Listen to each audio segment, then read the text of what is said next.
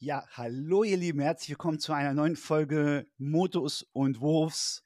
Wir freuen uns. Max Keller auf der einen Seite, Sag hier auf der anderen.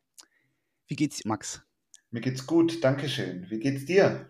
Sehr gut, danke der Nachfrage. So, so wünscht man sich ein Intro für eine Podcast-Folge, oder? Ganz, ganz simpel, ganz einfach gehalten. Die Sehr Basics gut. sind geklärt. Wir wissen, um was es geht. Jetzt können wir das wahre Intro. Was machen wir heute? Das wahre Intro ist, heute geht es um das Thema Skillentwicklung. Da haben einige Leute reichlich nachgefragt, wie geht das? Wie funktioniert das im Functional Fitness beziehungsweise im CrossFit-Bereich? Und ähm, wir haben so ein bisschen was aufgearbeitet. Ähm, wir haben eine Datei, da haben wir ein bisschen was reingeschrieben, du und ich. Und ähm, das wollen wir heute abarbeiten, um die Leute mehr abzuholen und zu, denen die Informationen zu geben, die sie brauchen. Yes. Wie yes, sieht's yes. aus? Ähm, wie sieht das Überthema aus, Max? Das Überthema Skillentwicklung für Alltagsathleten und Wettkampfsportler. Ich Super. würde tatsächlich mit dem Punkt starten, was ist für dich eigentlich ein Skill? Oh, das ist immer ein guter. Haben wir, haben wir letztes Mal schon gehabt, tatsächlich ganz, ganz kurz angerissen in der letzten Folge.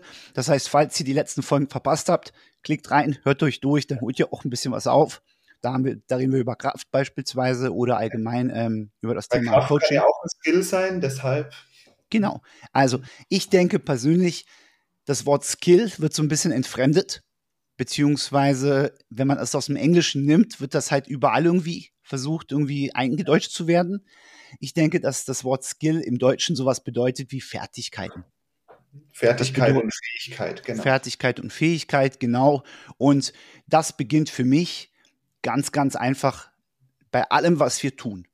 Mhm. Also wenn wir als, sage ich mal, als Säugling auf die Welt kommen, so ja. wie wir Menschen nun sind, dann ist unser erster Skill eigentlich nach der Nahrung zu suchen.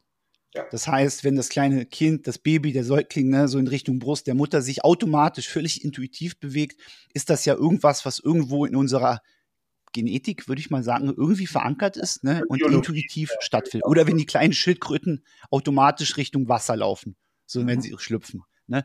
Das fängt schon, glaube ich, als Skill an. Irgendwie. Ja, yes, sehe ich genauso. Und habe ich ja selbst miterlebt mit meinem Kleinen. Das ist krass und es ist krass, wie schnell dann alles geht und wie, wie extrem das über Reflexe, über äh, Pattern funktioniert, die so genetisch mitgegeben sind, wie du schon sagst, nach der Muttermilch suchen, dann irgendwann nach ein paar Monaten den Kopf zu heben, dann die Augen zu bewegen, die Hände zu benutzen, über die Mitte zu greifen, sich zu drehen, dann so die ersten großen Sachen, wie wirklich aufzustehen und gehen. Es ist unheimlich krass, wie da eigentlich schon Skills gelernt werden. Ja. Und ja, für mich ist ein Skill eine wiederholbare Abfolge gewisser Bewegungen, um ein gewisses Ziel zu erreichen. Das ist so die Definition, die ich für Skill behalte. Und ich glaube, was du als Beispiel gesagt hast, Babys, ist das perfekte Beispiel, wie Skills ja. gelernt werden und wie Skills ausgeführt werden. Darf ich das kurz erweitern? Und zwar, du hast gerade das Wort Bewegung auch mit reingenommen. Ich glaube, lass uns mal darüber auch ein bisschen vielleicht sprechen. Ist es nur Bewegung oder ist es auch eine kognitive Fähigkeit eventuell auf eine Art und Weise? Weißt du, was ich meine? Ja. Äh, äh, ob, ob dein Denken ein Skill ist. Ja.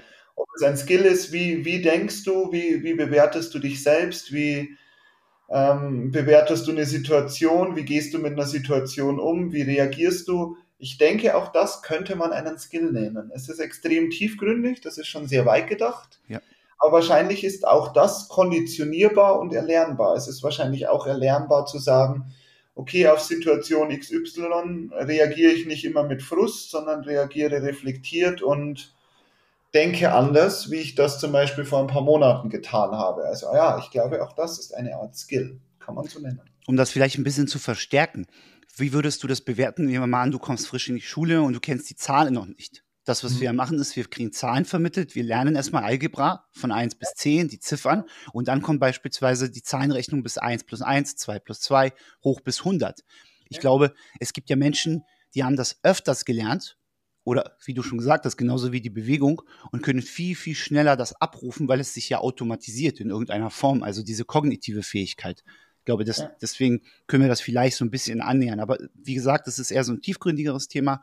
Aber ja, da möchte ich noch ganz kurz einhaken. Ich glaube, dass das sogar noch tiefer wie das geht. Ich glaube, dass es nicht nur Zahlen oder Sprache ist, weil das können wir ja wirklich offiziell lernen. Ich glaube tatsächlich, dass das auch mehr in so Themen wie Schmerz oder in Erwartungshaltungen oder in ähm, äh, Beziehung, äh, Sprache, Ko äh, Kommunikation reinspielt. Mhm. Schmerz mhm. als gutes Beispiel.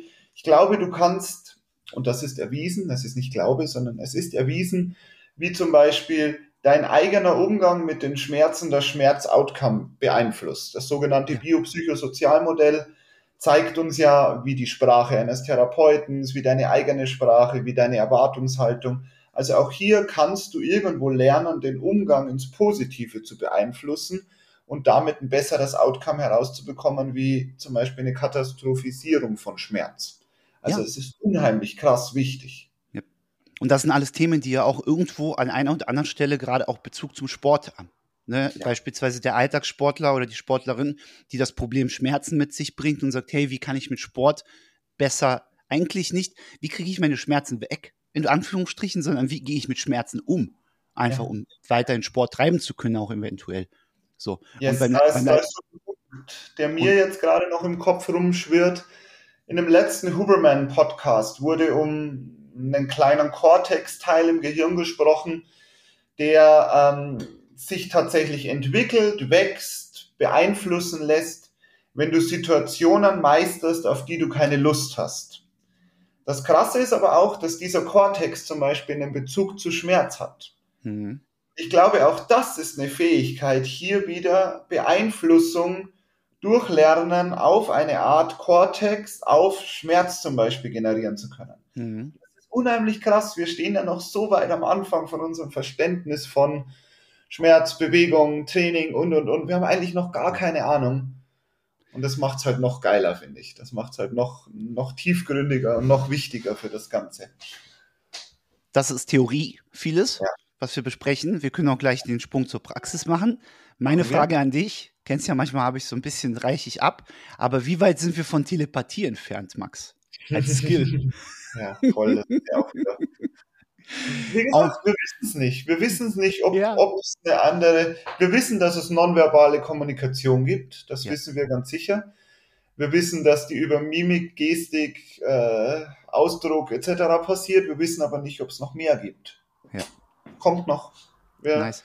Werden wir nicht mehr miterleben, aber es kommt noch ganz viel auf uns Menschen zu. Ey, wer weiß, wer weiß, wie weit wir noch kommen. Oder wie weit nicht. Wie gesagt, wir schauen mal. Punkt. Sehr schön. Uns selbst abschaffen. Nein. das vielleicht auch leider, leider ein Übel der Menschheit. Ähm, wir sind unser größter Feind selbst. Irgendwo. Absolut. Auch so. beim Skill-Lernen sind wir unser größter Feind selbst, um die genau. Brücke zu schlagen. Ja, ähm, ganz einfach, wie, wie lernen wir eigentlich? Wie lernen wir? Ich glaube, wie, wie, siehst du Skills in seiner Entwicklung? Das heißt, wie, wie ist aus deiner Erfahrung heraus der Prozess des Lernens? Ich persönlich, kurzer Einstieg zu mir, ich habe vorhin das Kind erwähnt. Ich finde das sehr interessant, weil unglaublich viele Eigenschaften, ja, gerade auch wenn man Kinder wachsen sieht. Und du hattest ja jetzt die Gelegenheit, von ganz klein auf deinen Sohn zu sehen. Meiner ist 16, das ist schon ein bisschen weiter her. Ja. Aber ähm, es war für mich immer spektakulär zu sehen, wenn beispielsweise die Medizin uns erzählt, wie entwickelt sich jetzt das Kind so in der kleinen, im, kleinen Alter. Das heißt, was ist das Erste? Kleine Kinder robben, das sagt in der Normalität so, ne? Man sagt, das ist die Norm. Die Kinder fangen an zu robben. Ja. Dann fangen sie so ein bisschen an, sich aufzurichten. Dann kommen sie in den Vierfüßler. Dann kommen sie in den Sitz. Dann gehen sie, dann laufen sie. Keine Ahnung. Dann können sie squatten. Dann können sie erst to, erst to grass können sie squatten, beispielsweise. Ja. Und spielen auch so. Also, das ist so meine persönliche Erfahrung und die Natur zeigt uns ja, wie es eigentlich funktioniert. Aber auch da gibt es Abweichungen. Hm, natürlich, absolut. Es gibt Kinder, die lassen das Krabbeln aus. Es gibt Kinder, die lernen viel später zu gehen. Die können schon sprechen und lernen dann erst zu gehen. Auch da ist was, was ich unheimlich wichtig finde bei Skills, es gibt so viele Ansätze mittlerweile und auch wissenschaftlich geprovte Ansätze, die funktionieren, dass ich gar nicht mehr sagen kann, der eine ist richtig, der andere ist falsch. Also ich finde es bei der Skillentwicklung unheimlich wichtig, das Individuum zu betrachten. Wo kommt das Individuum her?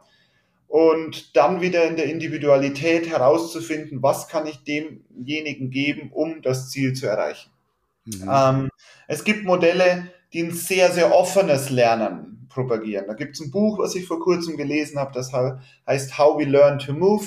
Das spricht für ein System von, du sollst ausprobieren, du sollst deine eigene Lösung für ein Problem finden. Dann gibt es so diesen, ich nenne es jetzt mal asiatischen Ansatz, Kampfkunstansatz, über Tausende, Hunderttausende von Wiederholungen. Du machst dieselbe Bewegung immer wieder. Dann gibt es so den, ich nenne es jetzt mal wissenschaftlichen oder mehr amerikanischen Approach mit 1000 Progressions. Das ist ein Schritt, den ich super, super gerne nutze. Ich nutze mhm. Zwischenziele, ich nutze ein Kontinuum, was ich aufbaue. Wenn XY genutzt, äh, erfüllt worden ist, gehe ich zum nächsten Schritt. Und ich finde, dann gibt es andere Leute, die, die lernen sehr gut übersehen. Es gibt Leute, die lernen gut über ähm, Hören, über Texte, über Verstehen. Es gibt Leute, die lernen extrem gut über, ich setze mich mit einer Bewegung oder mit einem Skill viel auseinander mhm. und lerne ihn damit. Es gibt auch Leute, die sind unheimlich, ich sage jetzt mal, begabt die sehen eine Sache und können es beim ersten Mal.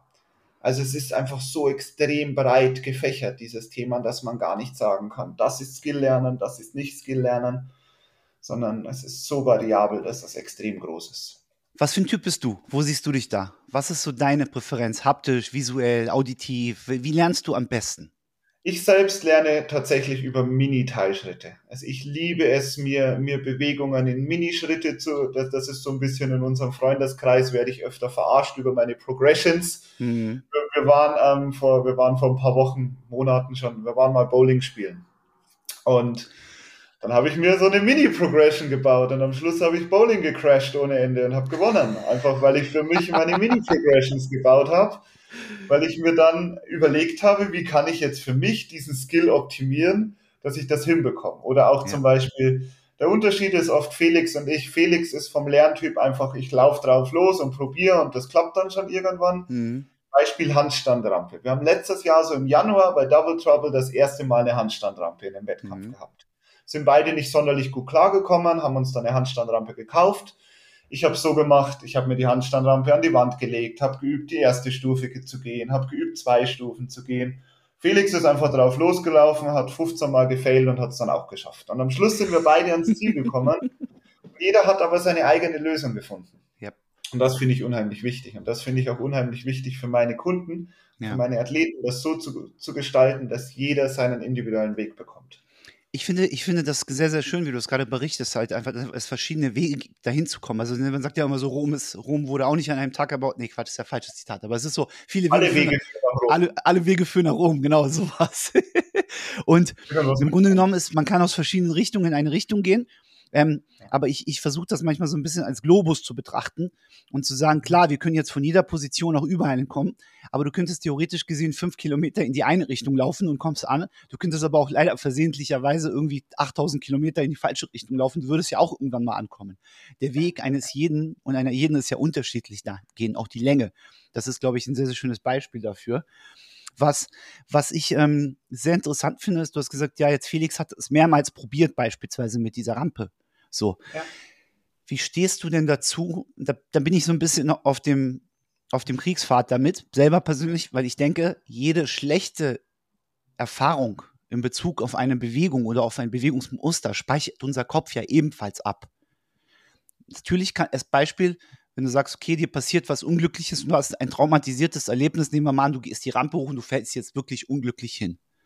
Das, mhm. das führt ja nur dazu, dass du irgendwie eine Blockade aufbaust, wo du sagst, boah, ich traue mich nicht mehr hoch. Und, mhm. das passiert ja nicht mehr bewusst. Das sind ja Mechanismen, die einfach dann da sind. Ähm, jetzt in dem Fall war das anscheinend 15 Mal eine Erfahrung, die nicht so schlimm gewesen ist, wo Felix selbst in der Lage ist, so wie du es bezeichnest, das zu resetten und wieder zurückzukommen.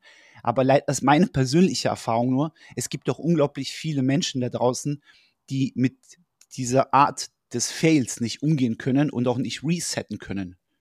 Ja, ja. Und sehe ich ähnlich wie du. Vor allem bis vor einem Jahr war ich zu 100% deiner Meinung. Dann habe ich auch mal einen Podcast zum Thema gehört. Ich überlege gerade, von wem er war. Ich weiß es nicht mehr. Auf jeden Fall ging es da auch um Skill-Akquise, auch um Sprache, um kognitive Fähigkeiten, um Dice-Stacking, um einen Würfel stecken oder, oder, oder. Und da war tatsächlich die Quintessenz, dass aus wissenschaftlicher Sicht Fails und Fehler machen ein wichtiger Schritt ist, um Skills zu erlernen. Mhm. Heißt, dort wurden Protokolle zum Beispiel bewiesen, dass wenn Zeitdruck auf ein Skill gegeben wird, dass oftmals die Chance höher ist, dadurch zu lernen, wie wenn kein Zeitdruck da ist. Heißt, ich versuche einfach herauszufinden, mhm. kommt mein Athlet damit klar zu failen oder dreht er mir nach vier, fünf, sechs, acht Sessions durch, weil er immer wieder failt. Mhm. Wenn ich weiß, er failt immer wieder, dann nutze ich, äh, failt immer wieder und kommt damit nicht klar, ja. dann nutze ich natürlich nicht das System, wo Fehler gewollt sind. Ja. Dann nutze ich ein System über Progressions, über Zwischenschritte, versuche viele Erfolge zu akkumulieren und dadurch an den Skill zu kommen. Wenn ich aber einen Athleten habe und Felix ist das Paradebeispiel, der ist ein paar Mal mit dem Gesicht so hart in diese Rampe geflogen, das ist unheimlich wild. dem ist es aber halt egal. Also der, dem war das halt wirklich egal. Der läuft da wieder drauf zu und fällt wieder mit dem Gesicht in die Rampe mhm. und das war ihm aber halt egal. Also für ihn hat das einfach super, super gut funktioniert, weil sein System hat gemerkt, okay, wenn ich die Hand so hebe, dann bleibe ich da hängen und dann lande ich wieder mit meinem Gesicht da drauf. Ja. Heißt, sein System hat eine Lösung gefunden und hat über die Fehler gelernt und jetzt kann er da auch super solide drüber laufen. Super. Also ich glaube wirklich, dass es individuell für einen funktioniert, für den anderen nicht funktioniert. Ja. Sehr schön. Das ist nice. Yes. Gerade so yes. diese praktischen Beispiele sind sehr, sehr gut. Ne, ja, ist, gerne. Hast du, wie gehst du, wie gehst du um dadurch, also wie gehst du um mit Menschen, die beispielsweise ein Loch, ein Leck in, in ihrem Skill haben? Ne? Mhm. Nehmen wir mal, du hast jetzt eine Athletin oder eine Athletin und beispielsweise diese Person hat keine Ring Muscle Ups in ihrem Portfolio. Mhm. Sie kann alles oder er und aber irgendwie klappt das mit den Ring Muscle Ups nicht. Und eigentlich ist es relativ simpel in der Bewegungskette, in der Ausführung des Ring Muscle Ups vom Swing in die Transition, in den Turnover irgendwo ist eine, die Sequenz ist falsch abgespeichert. Mhm. So. Was bleibt ja. uns übrig, die Sequenz komplett aufzusplitten und mhm. versuchen, neue Muscle Memory zu bilden, einfach zu sagen, hey, wie können wir das umprogrammieren? Yes, Hast du auch da die Erfahrung, dass das ein unglaublich langer Weg ist, das wieder mhm. abzutrainieren, länger als es aufzubauen? Ja, zwei Punkte, die ich hier möchte, wie du schon sagst. Es ist sehr viel schwerer, etwas zu relearnen, anstatt es neu zu lernen. Vor allem im Gewichtheben habe ich da ganz oft damit zu kämpfen. Es oh ja. kommen ganz, ganz viele CrossFit-Athleten zu mir, die so ihr Gewichtheben eher selbst gelernt haben, am Anfang ein bisschen klasse und dann für sich selbst trainiert haben, wo einfach technisch, meiner Meinung nach, ich mag immer das Wort Fehler nicht benutzen, aber eine nicht optimale Technik sich eingeschleift hat. Die Priorität Dort lag wahrscheinlich anders, oder? Das heißt, es lag Prio war schwerer, schwerer, schwerer, immer stärker werden, in Anführungsstrichen, und nicht ja. immer besser und sauberer. Genau, richtig. Und das, finde ich, ist sehr viel mehr Effort wie, okay, ich lerne das Gewichtheben neu. Ich habe ja hier meine Motus Perform Gruppe, die auch hier bei mir in der Box trainiert.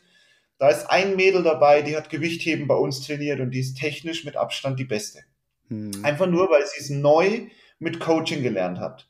Die anderen, die haben sich selbst versucht beizubringen, in anderen Boxen versucht zu lernen und halt einfach nicht die Geduld gehabt und viele Schritte übersprungen. Hm. Heißt, man merkt technisch tatsächlich einfach immer noch den Unterschied, auch wenn die anderen super gut aufgeholt haben. Aber das eine Mädel ist technisch voraus. Einfach weil sie sich die Zeit gegeben hat und die richtigen Schritte durchgangen ist was du so zu dem Thema Lack und allgemein, wenn jemand einen Skill nicht beherrscht und das einfach nicht klappen möchte, ich gucke mir auch immer an, sind die Grundfähigkeiten da? Also zum Beispiel jetzt Ring Muscle Up. Ich muss nicht nur swingen, dippen und einen Pull-up können, sondern ich muss die Fähigkeit haben, eine Shoulder Extension, also einen tiefen Dip fangen zu können. Hm. Ich muss die Fähigkeit haben, in meiner Arch-Position gewisse Rumpfspannung halten zu können. Ich muss die Fähigkeit und das Gefühl dafür haben, die Ringe in die richtige Richtung schieben und drücken zu können. Also es können auch ganz oft Grundfähigkeiten sein, die fehlen. Oder, pass auf, auch noch ganz wichtig, koordinative Grundfähigkeiten.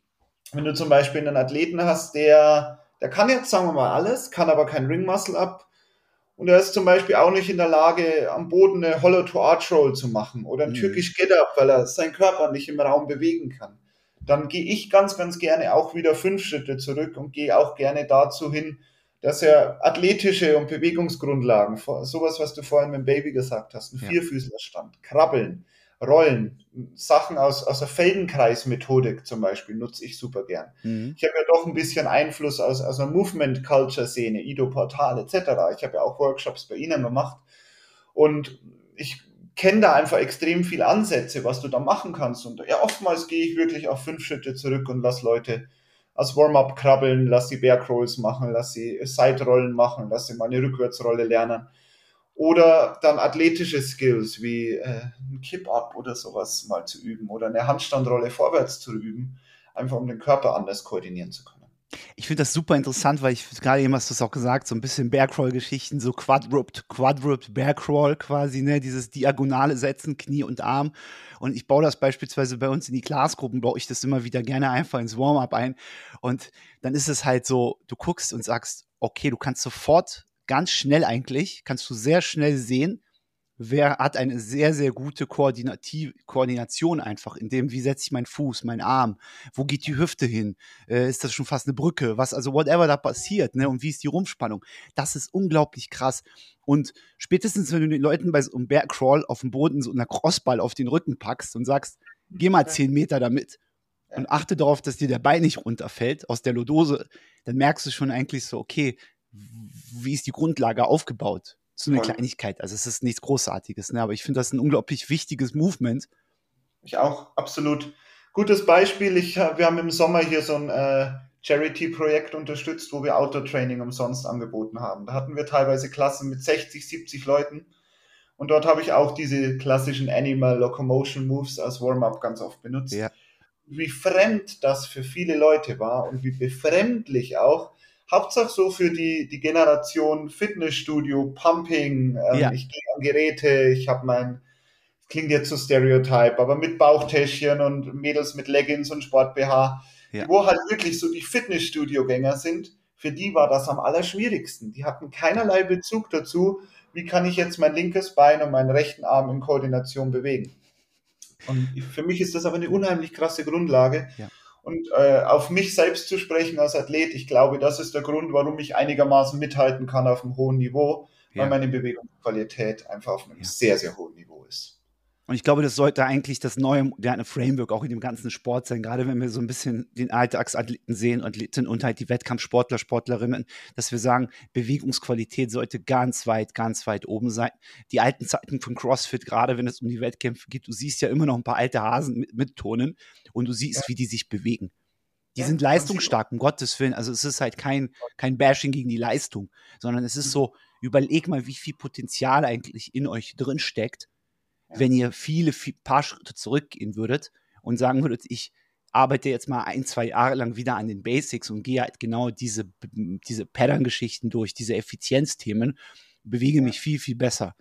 Weißt du? Ja, ja ich sehe das einen großen Separator, aber ich sehe das, das finde ich ist meiner Meinung nach der große gemeinsame Nenner vom Alltagsathleten und vom Wettkampfsportler, Bewegungsqualität.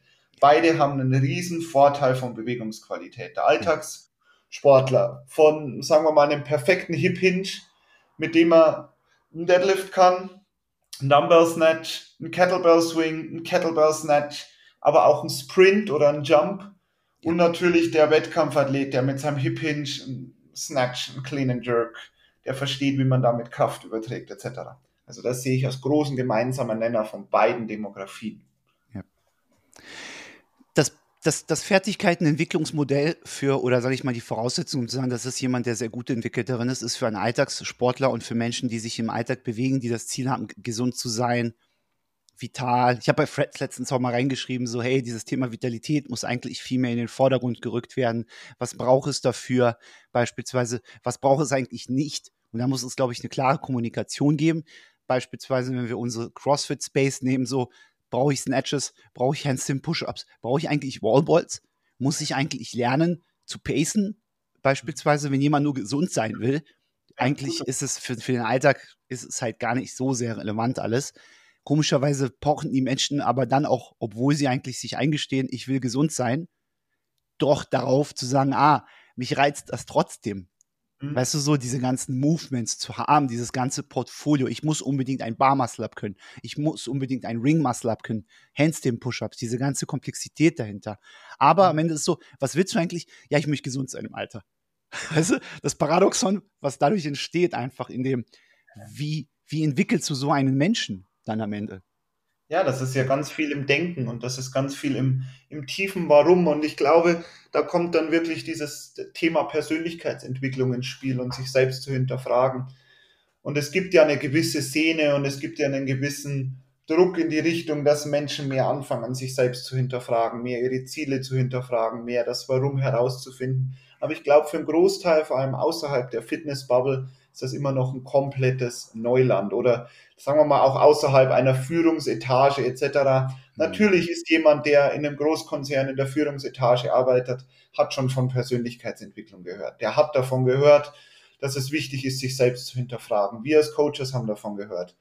Athleten, die ambitioniert trainieren, die haben davon gehört. Aber jemand, der normal zu uns ins Gym kommt, ist, glaube ich, noch nicht so reflektiert, weil das noch nicht so der Mainstream ist, sich so extrem zu hinterfragen, dass es dann ankommt, okay, die, du weißt, die übergeordneten Ziele sind immer noch Fett verlieren und Muskeln aufbauen und geil aussehen und ich möchte einen coolen Muscle-Up können. Das kommt ja immer noch, das ist ja immer noch der Standard. Aber im Insgeheimen ist immer, ist trotzdem im Hinterkopf, boah, eigentlich würde ich gern mal eine lange Wanderung schaffen oder ich würde gern mit 45 immer noch in der Lage sein, mit meinem Sohn ein bisschen mithalten zu können oder mit was auch immer, mit 60 dann mit meinem Enkel spielen zu können und und und.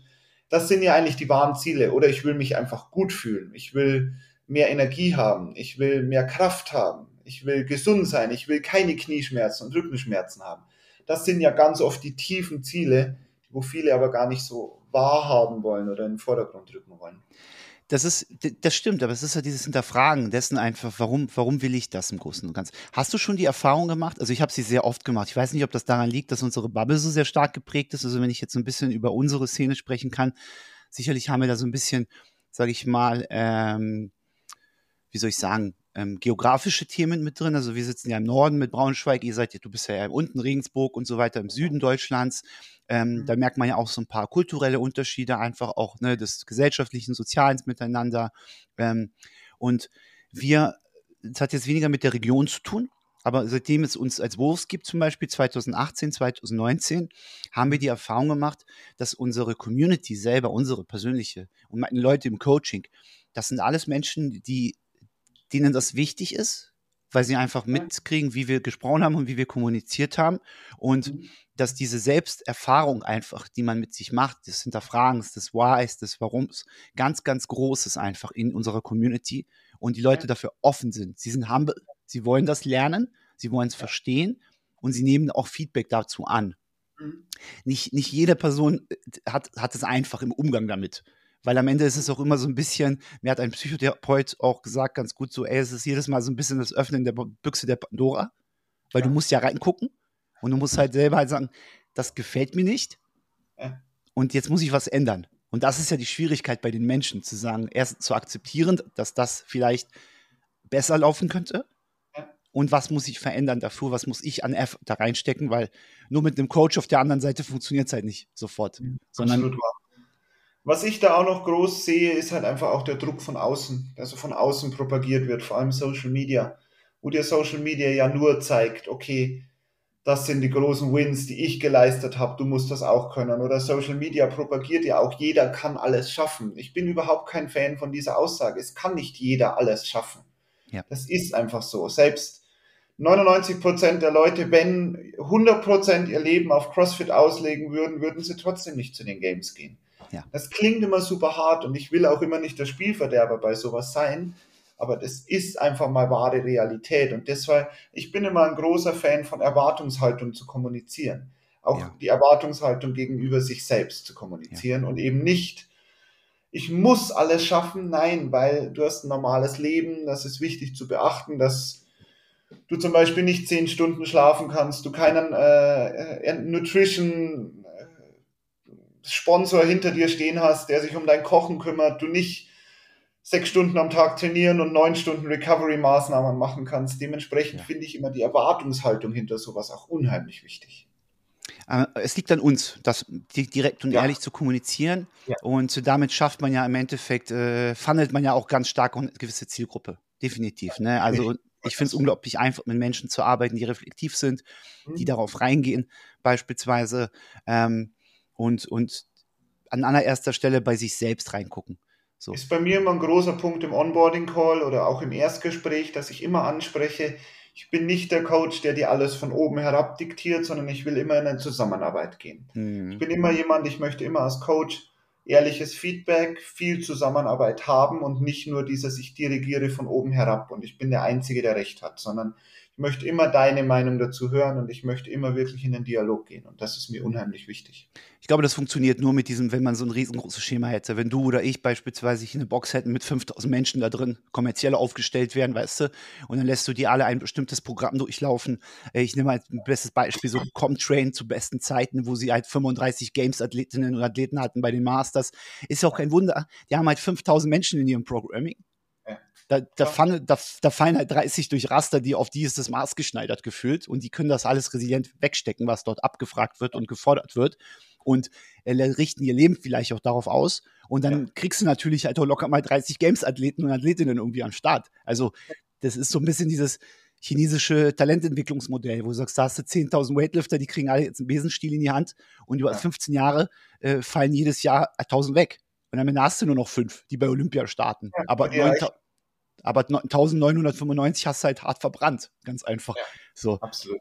Und das ist halt, das, das ist die schade Geschichte. Wir können halt nur gucken, ehrlich kommunizieren.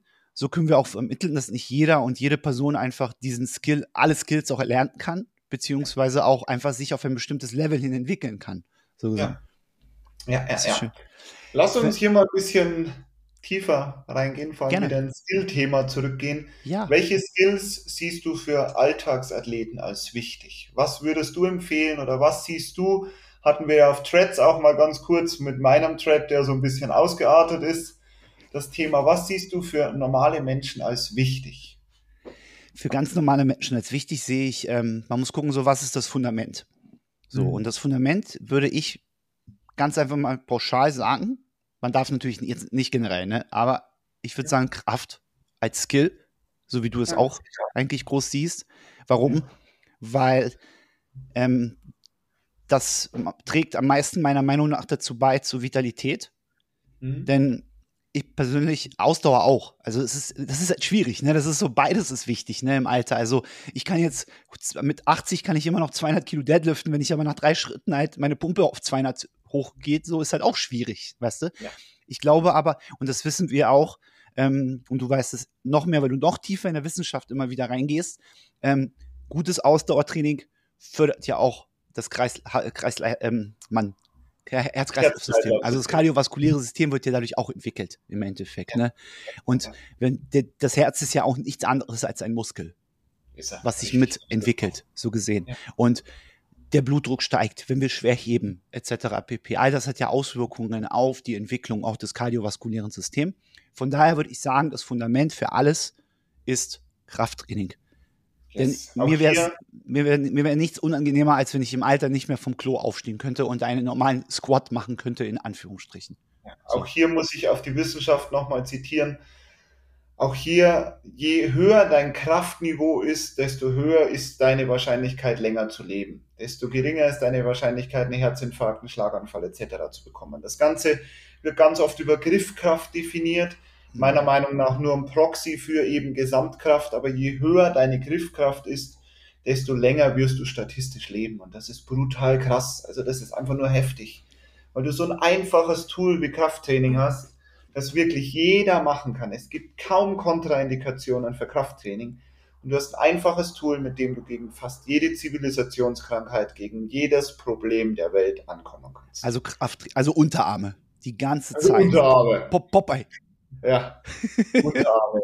nee, wie gesagt, ich sehe das als Proxy für Allgemeinkraft. Je mehr Kraft dein Körper hat, desto mehr Unterarmkraft hast du auch. Aber dementsprechend sehe ich so die Grundlagen wie etwas vom Boden heben, von einem Gegenstand hängen, ja. sich fortbewegen, mal einen Ausfallschritt zu machen, etwas zu drücken, etwas zu ja. ziehen. Das sehe ich als die Ideal, etwas zu tragen, als die ja. idealen und die wichtigsten Fähigkeiten, die wir für immer brauchen.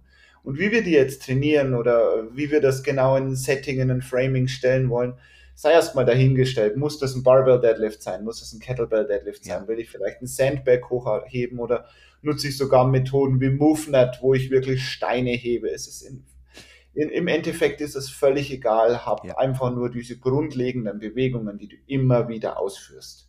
Häng mal von etwas, häng auch mal was äh, von was äh, unebenen, steig mal wo drauf, äh, mach mal viele Wiederholungen, mach mal wenige Wiederholungen. Ähm, sei einfach, klingt jetzt blöd, aber sei einfach, wie der Mensch gedacht worden ist. Also sei einfach mobil, beweg dich, mach die Dinge, wo wir evolutionär dazu gemacht worden sind. Und nutzt bitte eure volle Range of Motion, ihr Lieben. Ja, voll, natürlich, absolut. absolut. Aber das, das wäre. Das, das, geht ja einher. Wenn du mal was vom Boden hebst, dann benutzt du volle Range of Motion in deiner Hüftflexion. Ja. Wenn du von etwas hängst, nutzt du volle Range of Motion in deiner Schulter. Das sind ja, das ist ja das Schöne an diesen ganzen Bewegungen. Du nutzt automatisch volle Range of Motion, wenn du diese Dinge trainierst. Da musst du gar nicht mehr viel außenrum mit Stretch und Co. Und ich empfehle das ganz gerne für, für normale Menschen, du zwei, dreimal die Woche Krafttraining machst, wenn du eins, zweimal die Woche was Hochintensives machst, wenn du sonst viel Alltagsbewegung akkumulierst, über Gehen, über Schritte sammeln, über, also ich bin gerade einmal hier so gesessen. Ich bin einfach hier gesessen, habe mein Bein hier oben gehabt, habe einen kleinen Stretch auf der Hüfte. Wenn du sowas einfach schaffst, in dein Leben zu integrieren, wenn du dich beim Spielen mit den Kindern mal auf den Boden setzt, mal einen 90-90, mal einen äh, Butterfly Stretch, was auch immer, dann hast du schon so viel mehr Gutes für dich als Mensch getan und hast so viel Skills akkumuliert, die dir deiner Gesundheit so gut tun werden, dass es gar nicht so ein großes Hexenwerk ist, meiner Meinung nach. Was mir sehr oft fehlt im Alltag, Stell mal vor, wie viel einfacher unser aller Leben wäre, wenn die Menschen so diese Scratch-Movements hätten, so ein bisschen hinterm Kopf. Weißt du, was ich meine? Und hinten versuchen, die Hände mal zusammenzuführen. Jeden Tag. Für ja. zwei Minuten, für drei Minuten, so ein bisschen. Ja. Ne? Also so einen kleinen, das verstehe ich. Also ich glaube, wenn die Menschen an sich mobiler wären, wenn wir jetzt nehmen halt Beweglichkeit, Flexibilität und Kraft natürlich, dieses ganze Paket. Stell mal vor, auf der Arbeit alle Menschen, die acht Stunden lang per se sind, können halt diese Skills auch einfach entwickeln vor Ort, indem sie sagen, wie entwickle ich meine Mobilität so ein bisschen, indem sie zehn Minuten Zeit am Tag haben, ein bisschen sich zu bewegen, zumindest halt in ihrer Range of Motion, wenn man das als ja, Skill das, nehmen. Da kommt jetzt dann auch wieder das mentale Thema dazu, dass viele Leute, die hören das, dann kommt erstmal Abwehrhaltung, dann kommt erstmal, nee, im Büro kann ich das nicht machen. Dann kommt als nächstes so, ja, ich würde ja gern, aber dann schauen mich alle blöd an und dann bin ich wieder der Sonderling und der Außenseiter ich lebe schon seit 15 Jahren so. Ich war immer der Sonderling bei solchen Dingern. Ich habe immer, ich habe in der Mittagspause von meiner Ausbildung habe ich kleine Workouts gemacht. Oder ich bin im Kraftraum und habe mein Krafttraining dort erledigt. Ich ja. habe schon immer mein Essen dabei gehabt. Ich war schon immer selbst organisiert. Ich bin das gewohnt. Für mich ist das nicht mehr, ist das nicht mehr diskutabel. Für mich war das einfach so. Ich habe das durchgezogen, weil ich das für mich als richtig gesehen habe. Aber für viele ist da einfach ein großes Limit da, mhm. zu sagen, okay, pass auf, ich, ich arbeite jetzt hier gerade, im, jetzt sitze ich gerade, vorhin habe ich im Stehen gearbeitet, später werde ich mich tatsächlich mit dem Laptop mal am Boden setzen mhm. und werde eine halbe Stunde am Boden arbeiten, dass ich einfach nicht den ganzen Tag auf dem Stuhl gesessen bin. Oder ich werde mal kurz aufstehen und unten in der Halle mich drei Minuten bewegen, werde mich hinhängen, werde einen Stretch machen oder, oder, oder. Und so einfach wäre es, so einfach wäre das Skillset von erwachsenen Menschen auf ein solides Level zu heben. Ja. Aber ich glaube, da ist es gesellschaftlich und in unserem Kopf noch so blockiert, dass es noch länger dauern wird, bis das möglich ist. Thema Adaptionsfähigkeit nimmt ja im Alter leider auch immer ein bisschen mehr ab. Na, mhm. Das ist ja auch so ein Ding einfach. Da kann ich es nachvollziehen. Ne? Wenn du so eine demografische Entwicklung hast, wie wir jetzt beispielsweise, jetzt nehmen wir mal nur Deutschland und sagen, die Pyramide steht stark auf dem Kopf, Du hast sehr viele alte Menschen. Wie sehr sind die alten Menschen gewillt, halt was zu verändern, wenn man so sagt, okay, das sind Menschen, die im Alltag sich bewegen oder es sind Alltagsathleten darunter. Ich würde, ich finde es halt unglaublich, ähm, wenn wir jetzt so ein bisschen die Wettkampfsportler nehmen und die Wettkampfsportlerin als Beispiel. Ich finde mhm. das unglaublich krass, wie viele der älteren Leute, die wir im Coaching haben, ja. Muss man halt vorsichtig sein, an sich, dass sich jemand persönlich angegriffen fühlt, wenn man das Wort älter in den oder reifer oder fortgeschrittener würde man oder erfahrener würde man vielleicht auch sagen.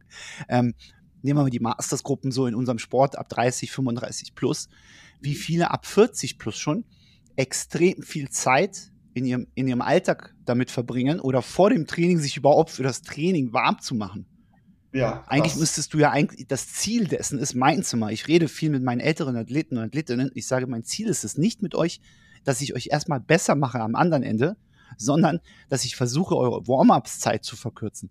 Ich möchte gerne, dass ihr so schnell wie möglich ready seid im Training, beispielsweise, indem man sich die sage ich mal, die Weak Spots nimmt, so, wo man sagt, so, okay, da hast du, da ist eine kleine Diskrepanz, die einfach zu dem besteht, wie es idealerweise vielleicht wäre, Schultermobilität verbessern.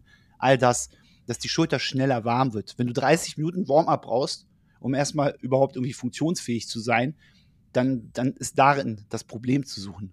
So, ja, glaube ich. Für mich auch ein Skill. Das ist auch ein Skill und den finde ich unheimlich wichtig. Das ist auch eine Diskussion, die hatten Felix und ich, da waren wir auch genau deiner Meinung.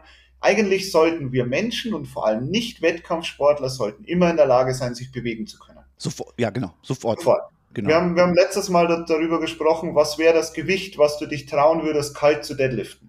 Was ja. wäre es denn bei dir? Hast du dir schon mal Gedanken drüber gemacht? So einfach jetzt aufstehen, dort liegt eine Bar. Was würdest du heben? Ähm, ich glaube, an 60, 70 Prozent meines Gewichts würde ich ohne Bedenken rangehen. Mhm. Könnte ich heben. So, mein Max ist, ja. glaube ich, aktuell, glaube ich, vielleicht 200 oder sowas in der Art für ja. einen Lift. Ist jetzt auch nicht so viel, aber viel schon im Fall. Jetzt, Vorsicht, jetzt bin ich selber wieder in meiner eigenen Welt. So, ne, ist nicht viel. Wenn ich überlege, dass die meisten Menschen mit 60 Kilo Deadlifts machen bei mir in der Class. Ne, vorsichtig. Aber ich glaube, locker so bis 140, 150 könnte ich heben, ohne dass ich Angst hätte vor dem Gewicht. Darum geht's ja.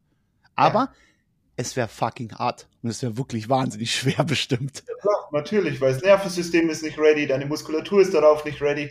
Aber an sich ist das halt ein geiles Ziel, das sagen zu können oder praktikabler für den Alltag. Du fährst Bus, du siehst, der fährt dort vorne, du musst dahin, let's go, Sprint. Genau. Und nicht, ich warte jetzt eine halbe Stunde, dass der nächste Bus kommt hier in Bayern, da fahren die nicht so oft. ähm, dementsprechend, okay, let's go, sprinte dahin oder du musst ähm, irgendwo hochklettern oder du musst mal eine halbe Stunde nach Hause gehen oder eine Stunde nach Hause gehen, weil du deinen Bus verpasst hast, dass du einfach in der Lage bist, solche grundlegenden Fähigkeiten abrufen zu können. Mir hat letztens eine, eine, eine, eine, ein Member von uns hat mir erzählt, die hat sich an der Schulter verletzt, in Anführungsstrichen. Und zwar ist hier äh, auf der Arbeit aus dem Regal ist was runtergefallen. Ja. Und dann hat sie schnell diesen Snap gemacht so und dann hat sie sich ja. an der Schulter verletzt. Ganz klassisch, passiert super oft, Ey. passiert so vielen so. Menschen. Ja, und jetzt, und jetzt aber, um den, wie, und wie siehst du das bei Wettkampfsportlern? Weil du meintest ja gerade eben so, das ist der Alltagsmensch so, ne, und Alltagssportler, der sollte eigentlich immer ready, steady Modus haben, sagen, hey, ich kann immer was machen, aktiv. Es geht ja auch nicht um den Sprint in neun Sekunden Richtung Bus. Also darum, darum geht's ja nicht, ne? Und zu sagen, okay, ich kann mal antreten, ohne dass mir gleich die Hamstrings um die Ohren fliegen. So. Aber wie, wie, wie, wie siehst du das bei Wettkampfsportlern? Das heißt, dieses nee, gerade auch im Alter, wenn sich das so ne, entwickelt, so die Adaptionsfähigkeit, wie gesagt, nimmt zurück, die Möglichkeiten, wie kann ich schneller ins Training kommen? Wie kann ich diesen ja. Skill entwickeln? Ich sehe das selbst auch an mir. Je klüger meine Trainingsplanung ist, desto weniger Warm-up brauche ich. Je weiter drin ich in einem harten Trainingszyklus bin, desto mehr Warm-up brauche ich. Also ich bin jetzt zum Beispiel gerade in Woche drei von vier von dem Hypertrophiezyklus. Mhm. Ich müsste mich jetzt aufwärmen, um sauber Kniebeugen machen zu können, weil ja. ich merke, dass meine Quads tight sind, dass ich so ein bisschen Muskelkater in den Quads habe, weil ich gestern viel Leg Extension, Leg Press etc. gemacht habe. Ich merke, dass ich mich jetzt ordentlich aufwärmen müsste, um zum Beispiel zu snatchen. Mhm. Würde jetzt nicht einfach so eine leere Hantel nehmen können, Overhead squatten und snatchen. Doch, würde ich schon können, müsste ich mich aber dazu zwingen.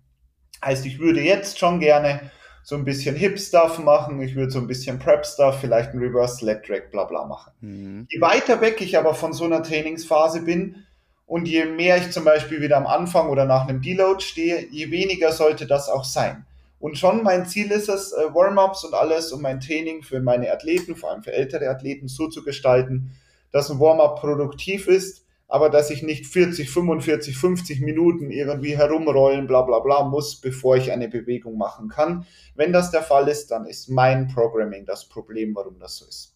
Dann ist zu viel Volumen, dann muss ich, und ein gutes Beispiel finde ich, ist Knie, Hüfte, wo einfach so ein Thema ja. ist, oder Schultern, dann muss ich Squat-Volumen runternehmen, dann muss ich das Overhead-Volumen runternehmen, ja. dass es einfach möglich ist, dass du nicht permanent so überlastet bist, dass du das brauchst. Man muss jetzt aber auch wirklich dann differenzieren, auf welchem Level befinden sich die Leute. Ne? Also die, die klassische Alltagsdebatte kommt ja immer rein. Wir, wir haben jetzt gerade sehr oft den Begriff Wettkampfsportler und Sportlerin auch genannt, im Vergleich zum Alltagssportler und Alltagsathleten. Wenn wir über Wettkampfsportler spezifisch reden und Sportlerin, dann sollten wir, glaube ich, sagen, dass es um die geht, die, deren, wo der Sport sehr weit im Mittelpunkt ihres Alltags steht. Also ähm, Semifinals-Athleten, äh, höhere gerankte Quarterfinals-Athleten, die so den Sprung in die Richtung machen.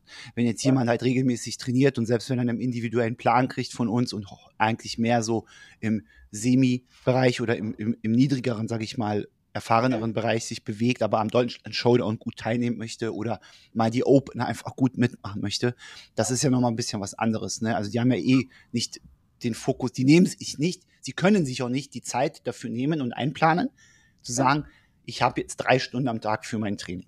Mhm. Das, das ja, muss man auch ja, nochmal differenzieren. Und natürlich, wenn ein Training drei Stunden geht am Tag, natürlich ist das Warm-up auch dann länger als bei jemandem, der nur 90 Minuten im Training sich befindet. Ja. So, das muss man, glaube ich, auch differenzierter betrachten, auf jeden Fall. Und dafür kann man dann zum Beispiel gleich ein Warm-up nutzen für Skill Development, auch ja. passiv. Auch hier kannst du wieder so viele kleine Schritte, die vielleicht gar nicht in erster Linie auf den Skill bezogen aussehen, nutzen, um zum Beispiel an einem Ring Muscle Up zu arbeiten. Mhm. Oder äh, ein, ein Snatch Warm-up kann gleichzeitig ein Handstand Part beinhalten, weil mhm. es ein guter Shoulder Warm-up für dich ist. Also hier können wir als Coaches dann auch sehr kreativ sein und sehr viele Kleinigkeiten verändern, die viel helfen können. Athletische Dinge, wie, wie vorhin erwähnt. Ich habe ein Mädel von mir, die mit Ring Muscle Ups gestruggelt hat, habe ich den Kip-Up, dieses mhm. Breakdance-Ding hier, lernen lassen. Ja. Dass sie versteht, wie sie ihre Hüfte aufmacht. Das hat ihr unheimlich viel geholfen. Geil. Das war spaßig, das hat Spaß gemacht, das war cool. Das ja. war halt Warm-up. Das war Warm-up auch mal von dem Power Clean, weil dann die Hüfte warm war, der Körper warm war. Sowas finde ich immer ziemlich geil. Ich finde, was wir zum Beispiel hier in den Klassen nutzen, wir nutzen ganz oft Spielchen als Warm-up. Ich habe gestern meine Klasse äh, Tic-Tac-Toe, drei Gewinn spielen lassen. Zwei ja. Teams, was in der Hand, du musst mit dem rechten Bein hinspringen, mit dem rechten Bein zurückspringen. Nächste Runde mit links, nächste Runde ja. mit Burpee Broad Jumps. Sowas finde ich unheimlich geil. Das macht unheimlich Fun, es macht dich warm, du bist danach ready und du arbeitest aber nebenbei an Dingen wie deiner Koordination und deinen Skills. Und es hilft auch so ein bisschen das Kognitive, ne, weiter zu fördern. Ne, einfach die geistigen Fähigkeiten, die ja auch dann zur Vitalität später beitragen im Endeffekt. Aber auch. Und es nimmt dich aus deinem Stresslevel auch wieder raus, was halt ja. auch geil ist. Spielen ist halt immer Spielen, ja. ist Spielen. Habe ich auch mal gelesen, wenn du über Spielen einen Skill lernst, lernst du ihn sehr viel schneller, wie wenn du ihn über Skill lernen lernst. Ja. Auch interessanter Punkt. Also wenn du schaffst, einen Skill irgendwie so spielerisch zu gestalten, dass er Lockerheit mit sich bringt, ist das auch wieder eine richtig geile Sache. Das ist ja die Explore-Phase bei Kindern. Ne? Deswegen sagt man ja erst so, Training, spezifisches Training beginnt ja letztendlich erst ab dem 13., 14. Lebensjahr. In der Regel, wenn man so dieses Long-Term Athlete Development System halt an, sich anschaut im olympischen Sportbereich. Und da bis zum 12., 13. Lebensjahr machen die Kinder im Endeffekt kein Training, sondern es nee. ist mehr so Spiel, Erfahrung, äh, ich gebe dir Lös Probleme, suche eine Lösung und das ist erstaunlich, wie halt Menschen, also das ist ja das Paradebeispiel für Skillentwicklung, Skillprogression, ne? Was dann wiederum, wenn wir in den Functional Fitness kompetitiven Sport gucken, so aka CrossFit als Wettkampfsport, da haben wir ja unsere verschiedenen Skill Progression Modelle, wo ja. wir sagen, die orientieren sich ja auch an den Grundlagen dessen, an diesen, an diesen Basiserkenntnissen, wo wir sagen, wie fangen wir an, einen Skill zu entwickeln? Und ich versuche mich da so nach diesen klassischen Skill Progression Modellen so ein bisschen zu orientieren. Das kannst du aber nicht komplett isoliert für alle Skills des, des Sports nehmen, weil dann wird es ja tausend Jahre brauchen, um jemanden zu entwickeln. Aber von, du fängst einfach an und äh, wenig komplex, also einfach und leicht und, und, und langsam, dass du Dinge lernst, um dann sie zu entwickeln zu, wo das funktionelle Volumen hochgeht, wo die Intensität nach oben geht, wo die Komplexität mit den Jahren oder mit der Zeit steigt. Mhm. Und ich glaube, viele vergessen das. Und sehr oft bin ich sehr überrascht, wenn ich mir Trainingspläne von anderen angucke und sie sagen, ja, ich kann nur sechs bis acht Toast to Bar am Stück. Beispielsweise, mhm. wenn wir das jetzt als einen isolierten Skill nehmen. Und immer wieder verpacken Coaches den in, in, in Metcons. Mhm. Ja, unter hoher Intensität. Also da steigt jemand vom Biker ab und hat sich irgendwie die Lunge rausgeradelt. Erstens, weil das Pacing nicht gut ist, schon mal das das Problem da ist irgendwie, sich verbrennt und abfallende Leistungswerte hat über, über fünf Minuten, über zehn, 15 und immer wieder rangeht an die Bar. Und ich denke mir so, das, das Bewegungsmuster und die Effizienz wird ja dadurch nicht besser. Ja, richtig. Der, der Schlüssel ist ja Isolation zu Integration. Das glaube ich, das sind die meisten sich mittlerweile einig, dass man einen Skill erstmal in Isolation entwickeln sollte bevor man ihn in ein Workout integriert. Und das, was du jetzt gesagt hast, Bike into Toast to Bar, ist ja noch ein harmloses Beispiel. Ja. Schluss ist es ja noch eher Ski Erg into Dumbbell Power Clean into Toast to Bar bei einem Athleten, der sechs unbroken kann. Ja. Und dann in dem Workout stehen aber zwölf und das für vier Runden. Ja. Und dann am Schluss ist das halt unkontrolliertes Herumgeschwinge, was eigentlich mit dem Skill Development Toast to Bar nicht mehr viel zu tun hat. Sondern wir hätten sehr viel mehr Effekt gehabt, wenn wir das Skill Development Toast to Bar vor dieses Workout gestellt hätten und hinterher in dem Workout vielleicht Re-Ups gemacht hätten. Ja.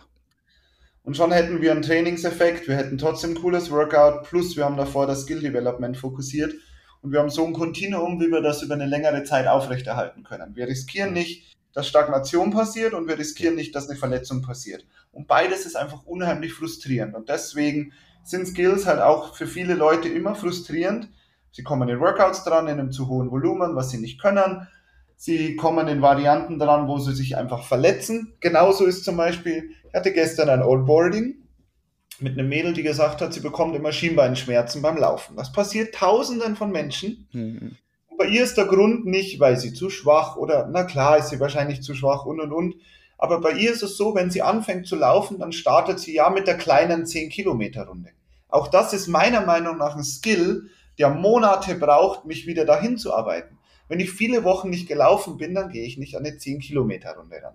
Aber auch hier sind wir so beeinflusst, ja von außen, dass es normal ist, sind ja nur 10 Kilometer, so ein bisschen laufen. Genauso wie 4x15 Toast to Bar, das ist ja nur 4x15 Toast to Bar. Nein, ist es nicht. Das ist ganz schön viel und das ist so viel mehr, wie wir denken in unserem eingeschränkten Denken, was wir leider haben mit unserer Beeinflussung durch Social Media und Co.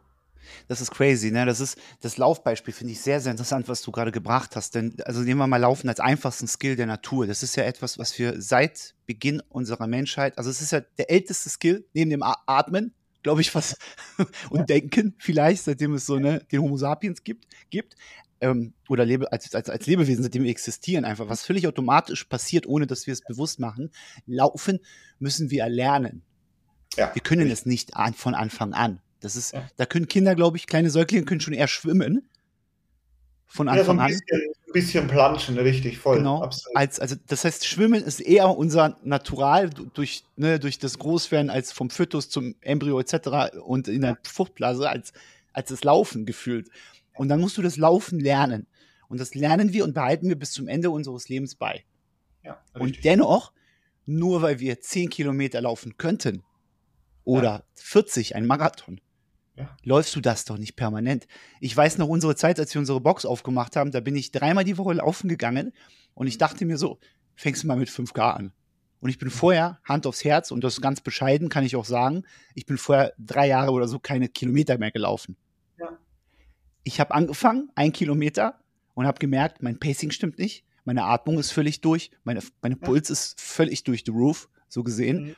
Alles funktioniert nicht. Was habe ich gemacht? Zwei Minuten on, eine Minute off. Ja, mein Standardprotokoll ist eins on, eins off. Das kriegt jeder meiner Athleten, der erstmal lernen soll zu laufen. Immer. Und dann habe ich jede Woche, so langsam, so langweilig das so klingt, jede Woche, als ich dann die neue Runde gelaufen bin, habe ich ja. meine, meine Pausenzeiten reduziert. Ja. Auf der einen Seite habe ich zwei, zwei Minuten an, 50 Sekunden Rest. Und auf der anderen Seite habe ich ein anderes Schema gehabt, wo ich gesagt habe, ich behalte meine Minute Pause bei, erhöhe aber die mhm. Distanz auf die zwei Meter einfach nur, um den Gegenpol zu haben, um sich mehr zu an. Ey, das hat drei oder vier Monate gedauert, bis ich wieder am Stück diese Strecke laufen konnte. Mhm. Ja, das ist aber Geduld, auch nicht schlimm, meiner Meinung nach. Das nee. ist okay. Das, das muss akzeptiert werden, dass wir Menschen mit unserem aktuellen Lebensstil, der nicht mehr äh, Jäger und Sammler ist, einfach viele Dinge verlernt haben und wenn wir sie wieder lernen wollen, uns Zeit geben müssen. Und dass dieses Zeitgeben und auch hier nochmal die Brücke zum Skill nicht linear ist, ist einfach unheimlich wichtig. Wir lernen nicht einen Skill wie eine Kurve, die gerade nach oben geht, sondern wir werden besser, es wird wieder ein bisschen schlechter, wir werden wieder deutlich besser, es klappt mal gar nicht mehr und das ist auch komplett normal. Das ist ja. zu akzeptieren und wir dürfen damit auch umzugehen lernen, dass Scheitern echt okay ist, dass das nichts Schlimmes ist. Ja. Wenn wir jetzt zum Abschluss, wir sind schon wieder ganz lange, ich glaube, wir können das stundenlang hier treiben, glaube ich, das fällt uns so viel ein. ja, ja. Wir kommen mal zum Ende, wenn wir versuchen, so ein bisschen das Fazit zu schließen und sagen, okay, wir haben einerseits sehr viel über Alltagsathleten und Athletinnen auch gesprochen. Ich glaube, weil das einfach auch eine breite Masse an Menschen sind, die wir, die es gilt zu erreichen, die, ja. die die, die kleine Spitze an super Elite, Top Spitzensportlern da oben, die wissen schon, was sie machen müssen, weil die sind ja auch da oben, weil sie ja. wissen, wie es geht, ob bewusst oder unbewusst, spielt erstmal keine Rolle, aber sie sind ja da oben angekommen. Denen werden unsere Tipps jetzt auch nicht so radikal viel helfen wahrscheinlich. Ne? Zu, zu klein ein bisschen was, man kann sich immer was rausnehmen. Wenn wir jemanden haben, der kommt zu dir und sagt, hey, Max, ich kann jetzt, nehmen wir mal einen ganz einfachen Skill. Was wollen wir nehmen? Mann, Mensch, lass uns, lass uns Toast to Bar nehmen. Ist, ist schon ein bisschen, ist nicht so einfach, ne? aber nehmen wir mal an, da hat jemand eine gute Körperspannung, er kann sich gut bewegen, er kann gute Swings, gute Kips, er versteht das, was wir anfangs besprochen haben. Er kann in einem Blow Bear Crawl, kann er gut laufen beispielsweise, weißt du, so all das funktioniert. Und die Person sagt, wie entwickle ich jetzt meine Toast to Bar, weil das ist mein Kryptonit gefühlt. Immer wenn das drankommt in einem Workout, dann gilt natürlich, so wie du gesagt hast, zuerst isolieren und dann integrieren. Hm? Wenn wir das isoliert betrachten, wie, würd, wie würdest du das machen? Okay. Ich, ich würde sagen IMOM. Einfach mal so rein guessing. Zum Beispiel. Oder akkumuliere Summe X. Aber wie würdest du das machen? Ich starte in der Regel mit der Skill-Akquise. Mhm. Heißt, ich starte mit irgendwie komplexen Abläufen, zum Beispiel. Was ein Limiter bei vielen Toast-to-Bar-Geschichten ist, ist Hamstring Flexibility, also Range of Motion. Wie weit komme ich eigentlich hier so ran an meine Zehen? Übung 1 Jefferson Curl. Übung 2 Pike Leg Lift, Compression. Bin mhm. ich in mhm. der Lage, mein gestrecktes Bein hier heranzubewegen? Heißt, kann ich dieses Teil Toes to Bar eigentlich kontrollieren? Dann sagen wir Übung 2 Pike Leg Lifts. Mhm. Übung 3 großer Game Changer für viele ist, kann ich exzentrisch, also im Kip Swing in der Arch Position, eine gewisse Core-Spannung aufbauen. Hier kann ich so Sachen nutzen wie Overhead, Lun äh, Overhead Swing Lunges, Plate Overhead Glides, Ring oder Barbell Rollout Geschichten, mhm. dass ich einfach in der Lage bin, über den Arch Energie zu, äh, zu generieren. Und dann Übung Nummer vier, ein Toast-to-Bar-Variante. Das kann ein Kipping Knee Raise, das kann ein, ein halb Toast-to-Bar sein, das kann drei Viertel Toast-to-Bar sein, das mhm. kann Toast-to-Target sein, dass ich irgendwie noch eine eine PVC-Pipe oder irgendwas hängen lasse. Mhm. Dann wieder Rest und das Ganze erstmal für Runden. Erstmal, mhm. wenn ich sehe, dass in diesem Setting der Toast to Bar funktioniert, dann wechsle ich zum Beispiel zu einem EMOM-Setting. Und mein, okay. meine EMOM-Progression ist super simpel. Die ist EMOM 3, X Toast to Bar wähle eine Zahl, die funktioniert, 2 Minutes Rest, zwei Sätze. Nächste Woche EMOM 4, selbe Zahl, zweieinhalb Minuten Rest, Woche drei fünf Minuten, drei Minuten Rest. Warte, warte, lass mich raten. Nächste Woche sechs. Nee, tatsächlich nicht mehr. Tatsächlich Woche 4. tatsächlich Woche 4 lasse ich meistens deloaden mit akkumuliere. Okay. Und dann, wenn es mir noch zu wenig Raps sind, starte ich nochmal von vorne mit den drei. Ja. Und wenn nicht, dann starte ich zum Beispiel mit ähm, Bike, C2 Bike at 15 Minuten, C2 Bike at Zone 2, every 3 minutes, X Toast to Bar. Mhm. Und dann geht's weiter. Und Classic. dann mache ich das ein paar Wochen, bis aus Bike Assault Bike wird, wird aus äh, dann Row, dann Ski. Ja. Dann fange ich irgendwann an, ähm, 20 Cal Ski oder irgendeinen Erg into 10 Double Dumbbell Deadlifts, into 10 Toast to Bar, into 2 ja. Minutes Rest dann fange ich an, das noch schwieriger zu gestalten, zum Beispiel 6 Minuten M-Rap, 12 Cal Row, 8 Burpees over the Rower, 6 Toast to Bar. Mhm. Und dann fange ich es an, wirklich in wilde Mactcons zu setzen. Ich fasse mal zusammen. Das ist eigentlich klassische Skill-Progression, die wir sonst so für den Sport als optimal ansehen würden. Ne? Das heißt, ich fasse nochmal kurz zusammen, ohne die einzelnen Movements jetzt. Man kann es auf jeden Skill, glaube ich, übertragen. Das heißt, Klar, du hast eine Squirrel Acquisition, du guckst erstmal, sind die Voraussetzungen überhaupt gegeben? Geht das überhaupt? Kann die Person überhaupt diesen Skill ausführen? Gehen wir mal davon aus, dass es geht. Dann können wir sozusagen in die Progression oder in das Volumen oder etc. pp. aufbauen gehen. Das bedeutet, isoliert erstmal aufbauen, egal in was für einem Schema, ob einen EMO, ob einen Accumulate, Anzahl X mit Pausen, die notwendig sind, beispielsweise. Ähm, dann kommt der Anteil Cyclical Movements, also quasi zyklische, in dem Falle monostrukturelle Elemente mit einzuführen, dass es halt unter Ausdauerbelastung auch besser wird, Volumen aufbauen. Dann würdest du komplementäre Movements mit reinnehmen, das heißt Movements, die den Toast to Bar ergänzen und nicht, nicht äh, als Beispiel jetzt Toast to Bar, nicht GHD und Toast to Bar koppeln, sondern ein Gegenstück dazu nehmen. Zum Beispiel, was weiß ich, Push-Ups oder Air Squats oder whatever, um dann den Toast to Bar zu machen. Dann kommt die Komplexität geht nach oben, das heißt, dann kommen ähnliche Movements mit reingepackt und dann geht es erst am Ende in diese Endstadien von Metcon-Szenarien und so weiter. Ja. Lass uns mal zwei, drei Movements nehmen für äh, die etwas fortgeschrittenen Athleten. Ich gebe mal vor, Strict Handstand Push-Up, Toast to Bar und Chest to Bar Pull-Ups. Wie viele Reps sehen wir als funktionales Volumen, wo wir erstmal das Volumen eigentlich aufbauen sollten, funktional betrachtet für den Sport, bevor wir sie überhaupt erst in irgendeiner Art integriert challengen? Okay. Chest to Bar und Toast to Bar liebe ich den 5-Minuten-Test in Isolation. Elite-Werte mindestens 100, ja. beides. RX-Werte mindestens 75. Ja. Strict Handstand Push-Ups sehe ich den 5-Minuten-Test auch als super interessant. 50 ist ein guter Score, wo wir hinwollen. Mhm. Im Elite-Bereich kann es aber auch locker mal Richtung 75 oder mehr gehen. Oder 50 unbroken.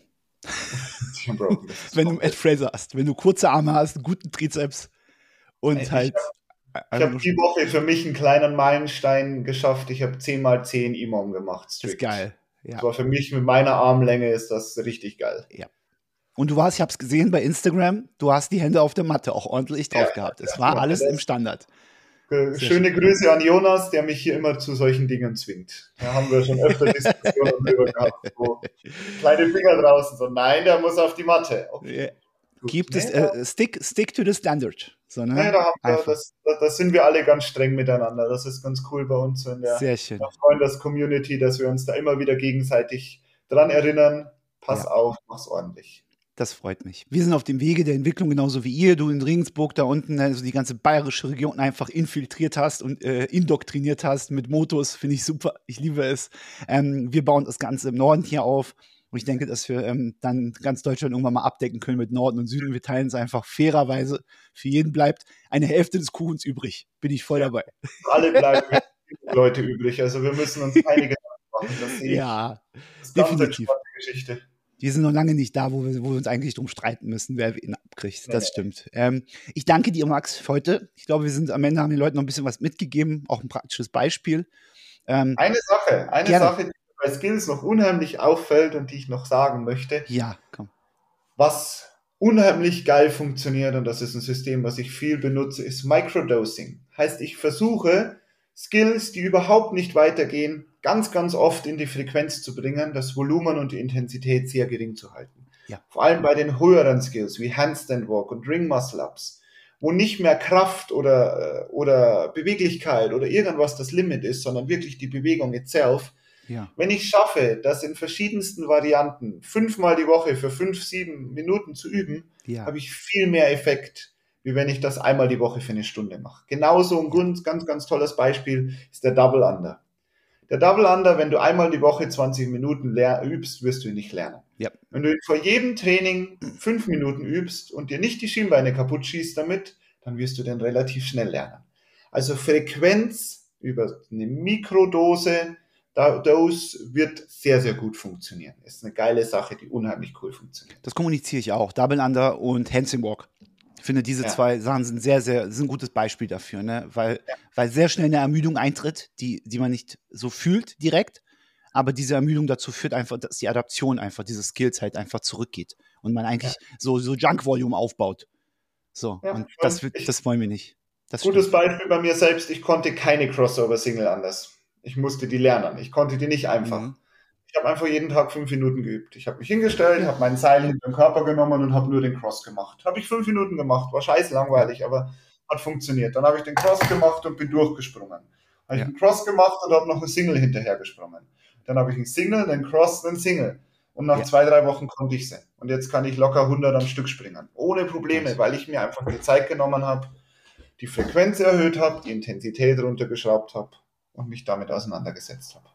Sehr schön. Ich glaube, das ist ein schönes Fazit für heute. Definitiv. Ja, deswegen wollte ich damit noch abschließen. Ja, vollkommen in Ordnung. Finde ich, finde ich gut. Ist auch wichtig, auf jeden Fall. Ähm, wir danken den Zuhörern, würde ich mal sagen. Ja, äh, wir danken den Zuhörern heute wieder für ihr Ohr. Und äh, eventuell seht ihr uns ja auch bei YouTube. Wenn ihr das Ganze bei YouTube euch anschaut, dann äh, hinterlasst uns Kommentare, ähm, gebt einen Daumen hoch, abonniert den Kanal. Ich glaube, es sind so die wichtigen Dinge, die wir Leuten immer wieder sagen müssen. Bitte, bitte, bitte, denn dann, nur dadurch ähm, äh, können wir auch weitermachen. Das hilft uns ja, ne, das folgt, aufzubauen. Folgt uns auch gerne auf Instagram, unterstützt uns hier, wenn, wenn euch gefällt, was ihr gesehen habt, Wolves Athletes, Motos, uns persönlich ja. Jede, jede Kleinigkeit hilft uns, jeder Like, jeder Kommentar, jeder Share, der euch nicht wehtut, weil ihr unsere Arbeit gut findet, der hilft uns extrem weiter. Genau. Abonniert den Kanal, hinterlasst ein Like da und wir sehen uns nächste Mal wieder mit einem neuen Thema, würde ich sagen. Ich freue mich drauf. Yes. Cool.